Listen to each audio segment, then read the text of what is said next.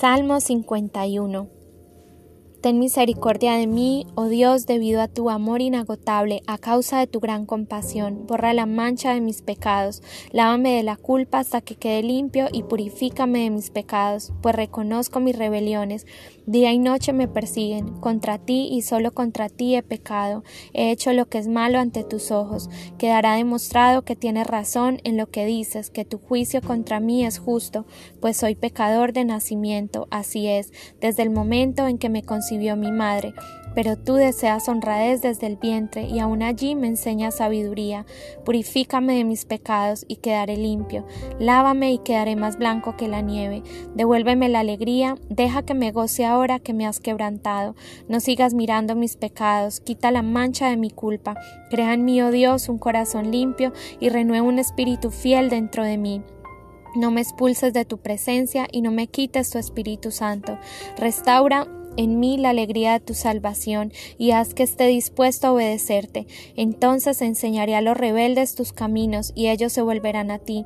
Perdóname por derramar sangre, oh Dios que salva. Entonces con alegría cantaré tu perdón. Desata mis labios, oh Dios, para que mi boca pueda alabarte.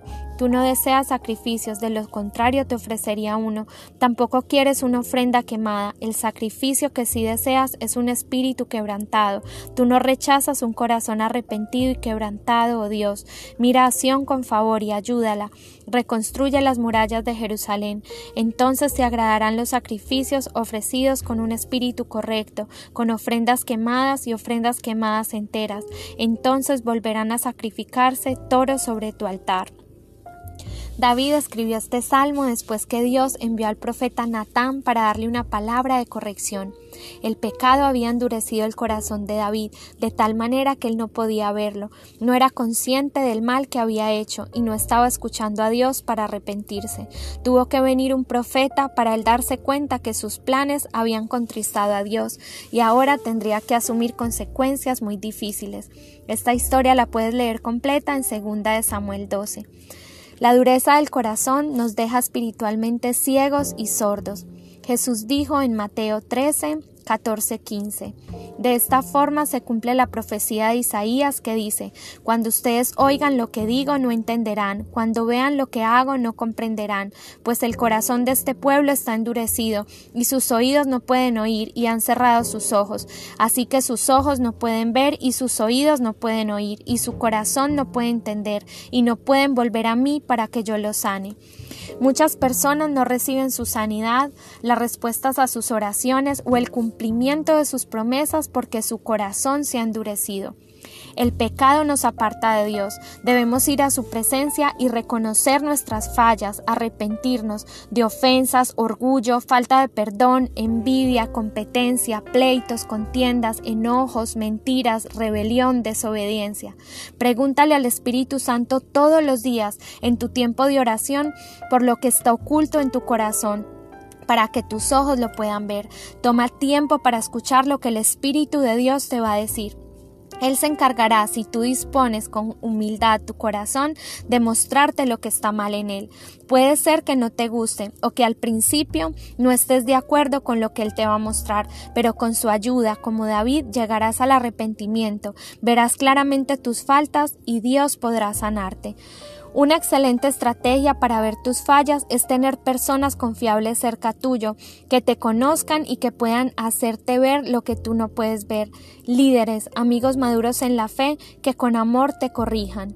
Esas personas valóralas, son enviadas por Dios a tu vida. Preocúpate cuando los que te rodean solo te dicen lo bueno que eres y de nadie recibes corrección. Eso te llevará a crecer tu orgullo, a pecar fácilmente y a endurecer tu corazón. Oremos con el Salmo 51. Señor, hoy reconocemos que todo hombre ha pecado y que el pecado nos aparta de ti.